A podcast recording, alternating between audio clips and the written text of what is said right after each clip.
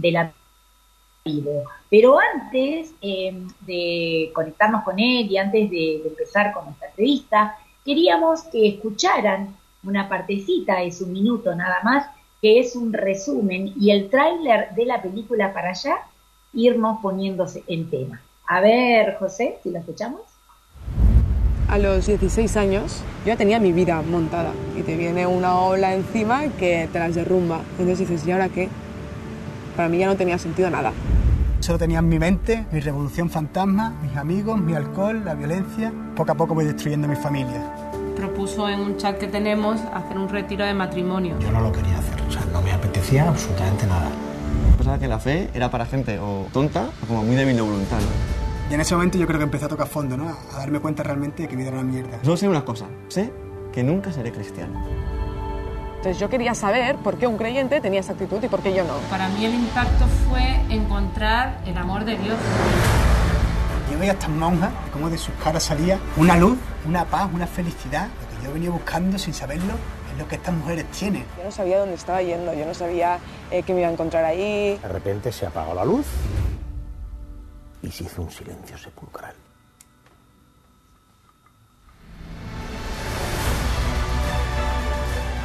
Hay ciertos momentos en la vida, como instantes, que, polarizan toda tu existencia. Estaba todo oscuro y estaba la hostia ahí expuesta. ¡Buah! Me sentí amado infinitamente. Un amor increíble, una paz, un gozo. Percibí cuánto tiempo te he estado esperando. Era paz, era tranquilidad, era confianza. Y me puse a llorar. Ese Dios que ya había intuido años atrás realmente existía, era un Dios vivo. Es sorprendente. Ahí hay vida. Claro que sí, por supuesto que hay vida. Y ya le damos la bienvenida a Jaime Pineda, que es el guionista de la película Viva, Vivo, perdón, eh, desde España, está conectado con nosotros, acá en Argentina. Buenos días, allá en España, buenas tardes, querido Jaime. Fabiana y Rafael, te saludamos. ¿Cómo están? Muy bien, muy bien, encantado de estar conectado con vosotros. Qué lindo, muchas gracias, muchas gracias por esta comunicación. Realmente eh, es eh, impactante, ¿no? Solamente escuchar el tráiler que dura un minutito, un minuto y unos pocos segundos, ¿verdad? Eh, Jaime, y la primera pregunta es, ¿qué es esta película Vivo? ¿De qué se trata? Contanos. Esta película trata, bueno, el punto de partida para mí es importante porque es de alguna manera lo que nos atraía de esta película, tanto al director como, como a mí, que el director no es, un, bueno, no era una persona muy creyente, pero que le atrajo mucho las historias, es que eso, en pleno siglo XXI, ¿no? Cuando, cuando parece que Dios está superado, que la iglesia es una cosa muy del pasado, que cada vez hay menos católicos o menos cristianos, o eso dicen las estadísticas, al menos en España, no es en Argentina, pero mm, que sigan ocurriendo estas historias, ¿no? Que gente que porque, porque lo que pasa es que hace tiempo, o sea, siempre se han dado las conversiones, pero, pero antes veníamos de una cultura cristiana y era más normal que, que la gente dijese, bueno, claro, es que tú al final cuando tienes problemas vuelves a lo que conoces. Pero es que ya estamos en un punto donde la gente no tiene ese contexto. Hay algunas historias que es gente que, que no sabía ni lo que era una Ave María, que no había pisado una iglesia en su vida y que de repente se encuentra con Dios de una manera muy brutal, ¿no? Entonces esta, esta historia, o sea, esta película para mí va de, de cómo en una época donde parece que ya esto no pasa, sigue pasando y sigue pasando con una fuerza extraordinaria. El encuentro con, con Jesús vivo, ¿no? Con, con, con, la hostia, con Dios Eucaristía. Qué lindo, la verdad es que, eh, bueno, queríamos eh, comentar, el, eh, director de la película es Jorge Pareja, ¿verdad? Jorge, Pareja, eso es. Exactamente. Y, bueno, tenemos también a Rafael que te va a hacer preguntas, querido Jaime. Rafa. Sí, cómo no. ¿Qué tal, Jaime? Un gusto saludarte y felicitaciones realmente por esta, esta película tan importante. Sabes que estaba escuchando recién atentamente, ¿no? Y vos decías que justamente el director no era creyente. Entonces, digamos, o sea, pensando que no era creyente, ¿cómo surgió entonces la idea de realizar esta película? La idea surge porque por avatares de la vida este, este director eh, conoce al grupo Hakuna, que no sé si lo conocéis vosotros, si merece presentación o no no lo conocemos. ¿Conocéis el, movimiento Hakuna? No, no, no, no, no en Buenos Aires. No, no, no lo conocemos. Vale, yo creo que estará, estará por llegar porque vamos, es un movimiento que nació hace unos pocos años y que está cogiendo una fuerza brutal. Eh, bueno, es un movimiento que, nace, esto, como os digo, hace unos pocos años, un movimiento que va muy a los jóvenes, que está muy enfocado a, a la adoración eucarística y a la música que os recomiendo que entréis en Spotify, que tenéis las canciones de Hakuna eh, para escuchar, que están muy bien. Bueno, total, que este él grababa videoclips a un, a un grupo y entonces eh, uno de los de los miembros le dice, oye, ¿por qué no te grabas una misa de Hakuna que hay en, el, en, la, en la Catedral de la Almudena en Madrid con el obispo? Y, y entonces él va a grabarla y entonces se queda impresionado del ambiente que ve se queda impresionado de la alegría de la música, de las canciones, y es una cosa que él decía, bien, yo recordaba, recordaba las misas de cuando era pequeño, que él sí que había ido alguna vez, y esto no, vamos, eran un bodrio, yo esto era un aburrimiento, y esto no, entonces le atrae mucho ese ambiente. Y entonces ese vídeo que graba queda tan bien que, que el fundador de este movimiento Hakuna, que se llama don José Pedro Manglano, eh, decide hacer algo más con él, que en principio la idea era grabar un vídeo un poco más explicando que era Hakuna. A mí me habían conocido hace poco, yo era guionista, y entonces también me llaman para este vídeo. Pero lo que, viendo y hablando de cómo puede ser ese vídeo, lo que decidimos es que un vídeo explicando que era Hakuna igual se quedaba en algo muy, muy local y muy pequeño, porque no hacíamos algo más grande, porque había historias en este movimiento de Hakuna y más allá de Hakuna, porque no todas las historias de esta película son de Hakuna, eh, que merecía la pena en contar esa, ese poder de, de, de Jesús Eucaristía. Y entonces a partir de ahí nace la idea de hacer una película. O sea, y, perdona, y a partir de ahí eh, la pregunta que me hacías es cómo un director no creyente se mete en este proyecto. Porque se contagia. Se contagia de, la alegría de un grupo en que, empiezan a hacer y que, y que le, le, cambia un poco esa opinión ¿no? que tenía de, todo lo que tiene que ver con, con la Iglesia Católica. ¿Y se convierte el director finalmente? En ello está, poco a poco. Pero vamos, de momento ya va a bautizar a sus hijas. Nos dejaste intrigados, Qué lindo, bueno, qué, qué, maravilla. Esto, solo por entrar eh, a este grupo, digo, qué, qué lindo que es la, la música, ¿no? Y qué importante eh, también la, la, labor de los jóvenes, ¿verdad? importante es este cuando, cuando la gente vive, lo vive de verdad. O sea, es que no hace falta hacer nada más, es que se contagia solo. Exactamente, no hace falta tantas palabras, ¿verdad? Solamente es la imagen, la música. Y bueno, eh, la siguiente pregunta es esto, ¿no? En la película aparecen eh, cuatro testimonios. Es una película un poco documental, ¿verdad? Eh, sí, sí, es, un, es un documental, absolutamente. Las personas fueron transformadas por Dios, ¿verdad? ¿Nos podrías contar algunos de esos testimonios? ¿Cómo fue que, que llegaron a ellos? y de qué manera pudieron elegirlo. Me imagino que no deben ser haber sido los últimos, los únicos eh, que han obtenido, ¿verdad? Exactamente, grabamos a varios, grabamos a varios, eh, más aparte de las cuatro historias que salen en la película, que como te digo, algunas eran historias que conocíamos de cerca porque eh, ese José Pedro Manglano, el fundador de Hakuna, nos, nos habló de dos historias que eran potentes y las otras dos fue un poco tirando del hilo y luego había más. Lo que pasa es que al final, por, descartando, porque algunas eran repetitivas en cuanto un poco también narrativamente, o sea, dentro de que son todas maravillosas, pues de repente había dos que se pisaban mucho porque eran muy similares o, y que luego que, que teníamos 70 minutos para contar cosas que tampoco veo, nos podíamos estirar mucho más porque, joder, es un documental y, y los documentales en principio no son el formato que más se busca, ¿no? Bueno, hoy, hoy ya está cambiando eso con Netflix y tal, pero bueno. Entonces las historias también queríamos que representasen un poco a, distintos perfiles que cualquiera se pudiese sentir identificado con alguna de ellas. Entonces, os puedo contar los puntos de partida porque más o menos se ven también en el trailer, no, no hago spoiler. Uno, uno es eh, un chico que tiene una vida absolutamente perfecta. Eh, sus padres no son creyentes ni nada, él nunca ha tocado una iglesia, no conoce nada de la iglesia católica y, y para mí ese es el gran valor que tiene esa historia y es que es un chico que no lo necesita. O sea, que no es que pase una mala época y de repente necesite algo porque está vacío. No, no, es un tío que dice yo, con 18 años, escribo, eh, mi vida es perfecta. O sea, saco buenas notas, tengo novias, las novias que quiero, soy buen estudiante, soy buen hijo. Y aún así, de repente, un día se mete en una iglesia, eh, porque, bueno, en una iglesia en la India por un viaje que hace, y todo cambia todo cambia y además eh, de una forma drástica. Entonces, eh, por mí tiene mucho valor porque, porque no hay no tiene un, un, elemento contextual de referencia que le haga volver a algo conocido. No, o sea, él en el momento en que ocurre algo dentro de esa, de esa iglesia de repente lo entiende todo. Entonces es muy potente. Luego hay otra historia de un chico, un chico sevillano que desde muy jovencito se mete en ambientes neonazis.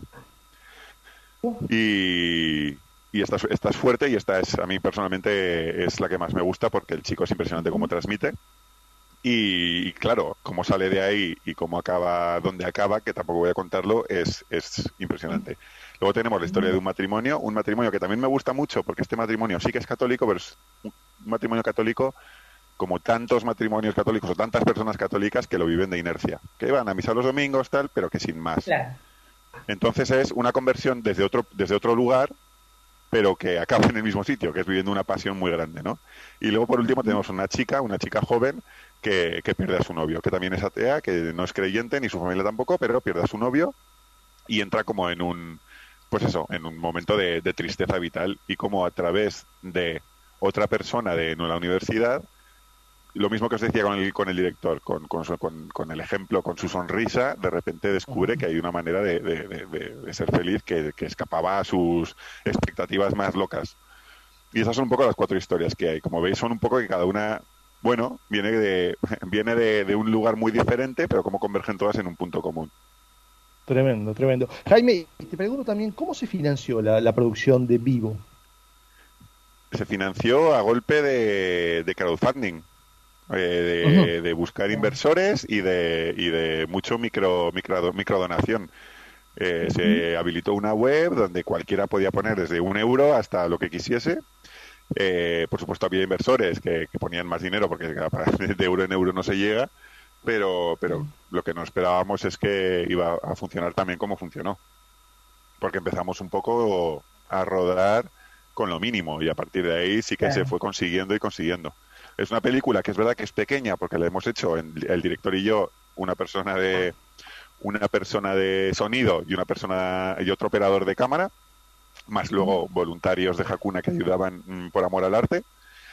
Eh, ya como más desde la producción, como Paula Bautista, que es un, bueno, una parte importantísima de la película y más gente pero vamos, que, que, fue con mucho esfuerzo a lo largo de mucho tiempo, porque, claro, al final nosotros teníamos nuestros trabajos de lunes a viernes y esto había que hacerlo fines de semana, irte a rodar y luego cuando teníamos, tuvimos todo el material después de dos años, eh, después de los trabajos, nos íbamos el director y yo por las noches a, a, editarlo, a montarlo, ¿no? Que fueron también un año así como que, nuestras familias lo, lo, nuestras mujeres nos, nos ayudaron mucho para cubrirnos con los niños porque fueron muchas muchas horas nocturnas. Pero bueno, eh, fue una película hecha con, con muy poco y por eso es sorprendente el nivel de acabado que tiene, porque, porque la verdad es que a veces en este mundillo de las pelis religiosas y católicas y tal, a veces está un poco de menos, ¿no? Un poco de calidad audiovisual, incluso de calidad narrativa, a veces son un poco que esto, perdona, estoy hablando mucho, interrumpidme cuando queráis, ¿eh? porque no sé si tendréis tiempo. no, está perfecto, muy, Nosotros teníamos dos, como dos objetivos muy claros. Uno era que no fuese la típica película religiosa. O sea, la típica película como muy... Claro. Perdonadme si tal, pero muy moralista. Muy empalagosa. Sí, muy palagosa y muy moralista. Y era como, o sea, no queremos que sea eso. Y queremos que cualquier persona pueda entrar en el cine a verla, sea católico o, o sea, que no sea una peli de católico, católica para católicos. Luego entrarán o no entrarán los ateos, pero que si entra, que le pueda gustar. O sea, que encuentre un poco de... Y esa fue la intención. Yo creo que viendo los resultados más o menos lo conseguimos.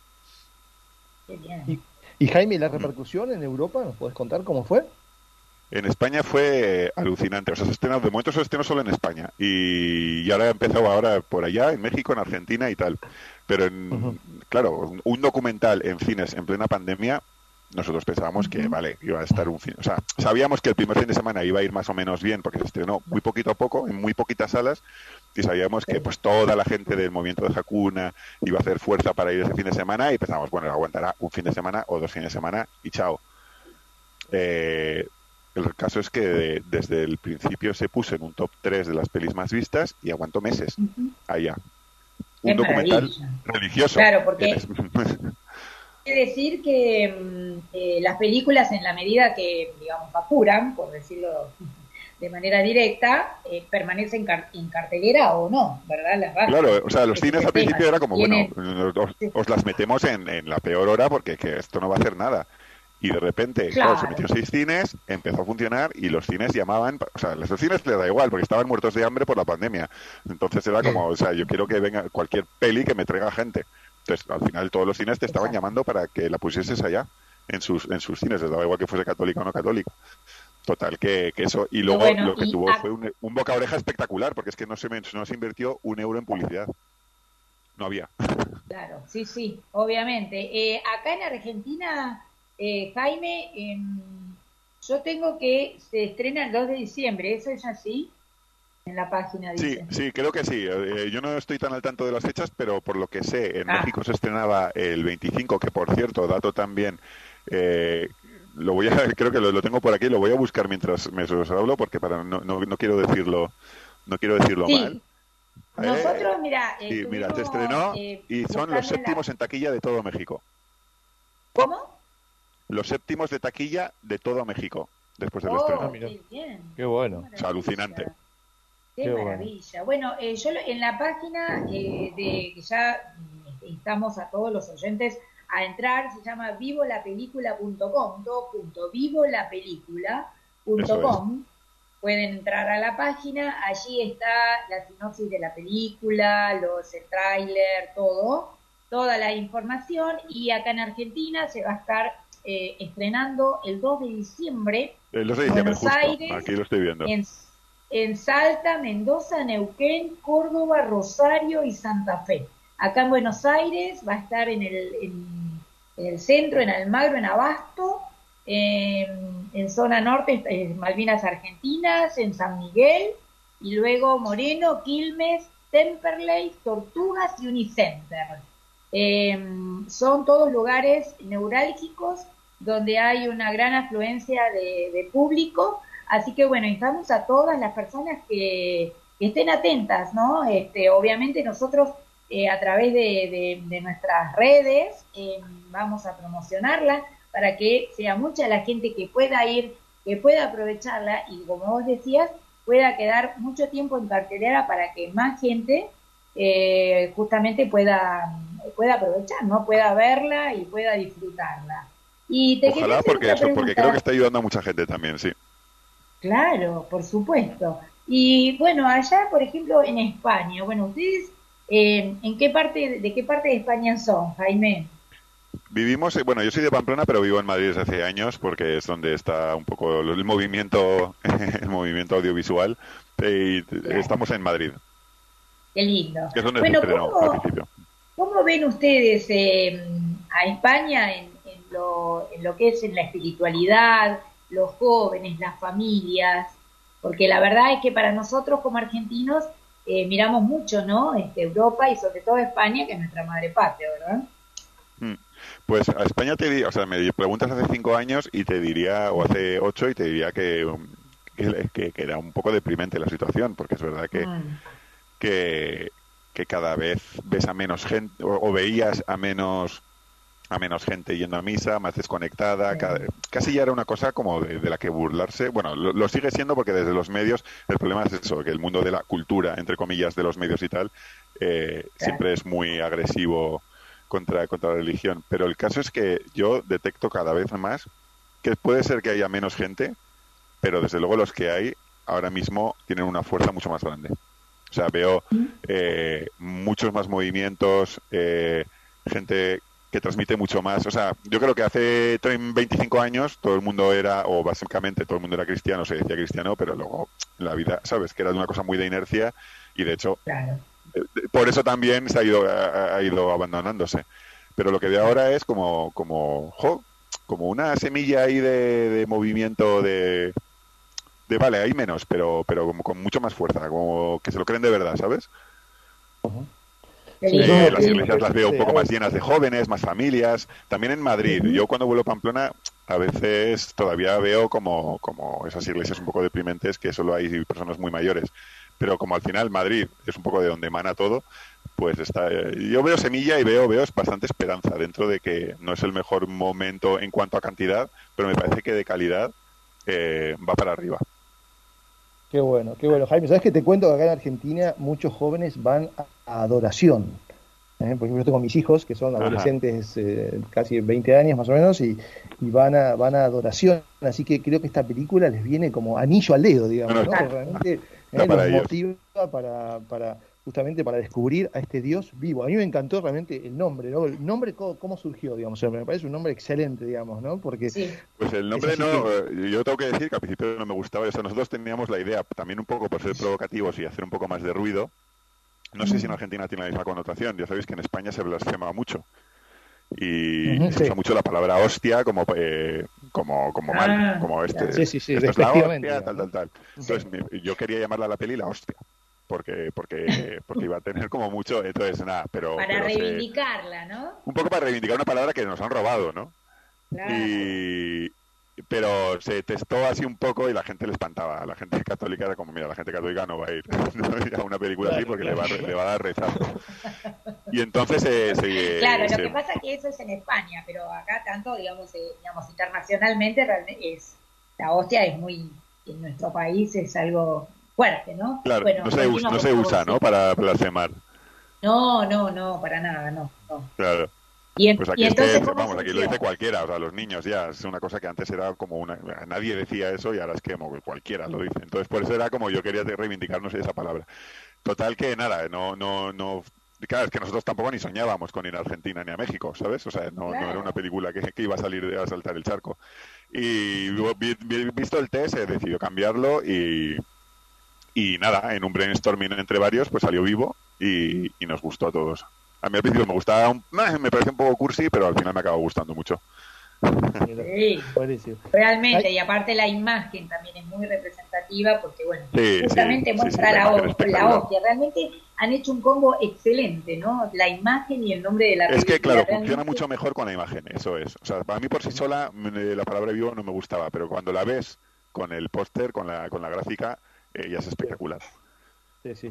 Ay, me tengo otra pregunta, si me permitís.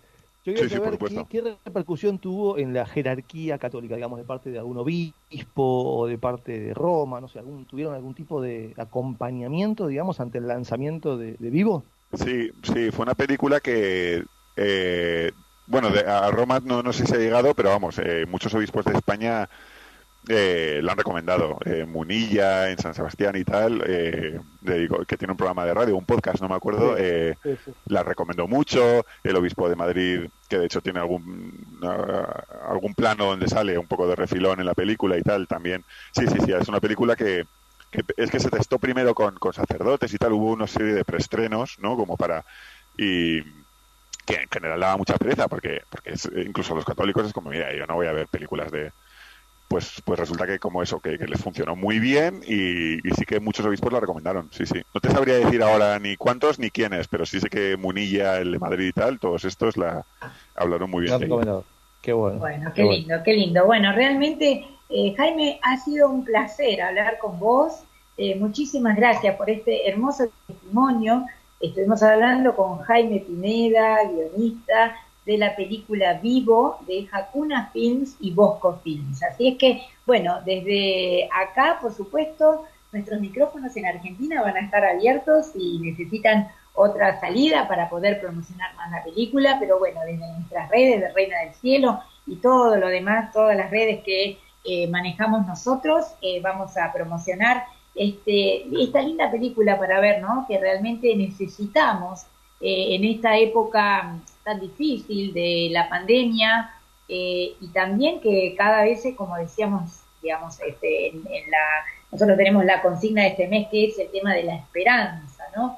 ¿Cuánto nos hace falta eh, la esperanza, verdad? Y bueno, creo que esta película es un hermoso ejemplo de esperanza y digna de ver para poder eh, recuperar todo eso que, que, nos ha robado, ¿no? La pandemia y tanta tragedia que hemos vivido.